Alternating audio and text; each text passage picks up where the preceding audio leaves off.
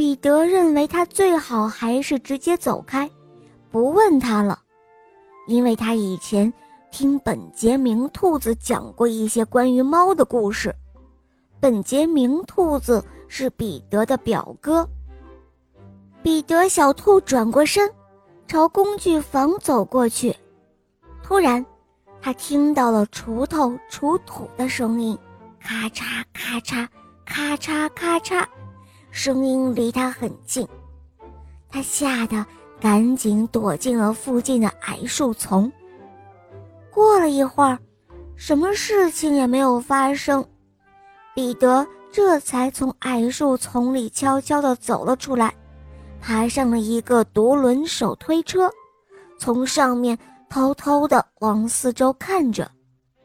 他一眼就看到在洋葱地里。出土的麦克格瑞格先生，他当时正好背对着彼得，而离他不远的地方就是菜园子的大门。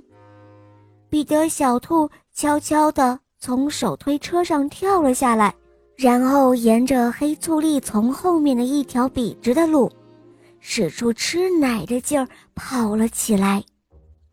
当彼得跑到拐角的时候，还是被麦克格瑞格先生发现了，但是他已经不在乎了。他飞快地从菜园子门下面的缝钻了出去，跑进了不远处的树林里。啊，终于安全了！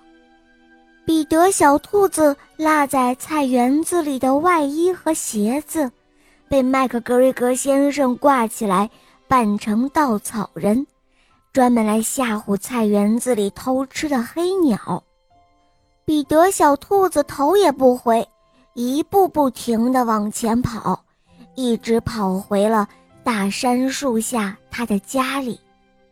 他跑得实在是太累了，一进门就累倒在松软的沙地上，闭上眼睛休息。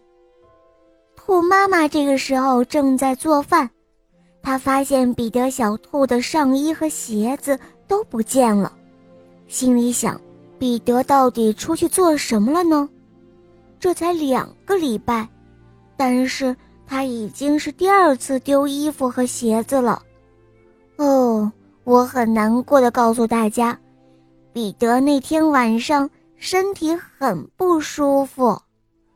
兔妈妈把他抱到床上。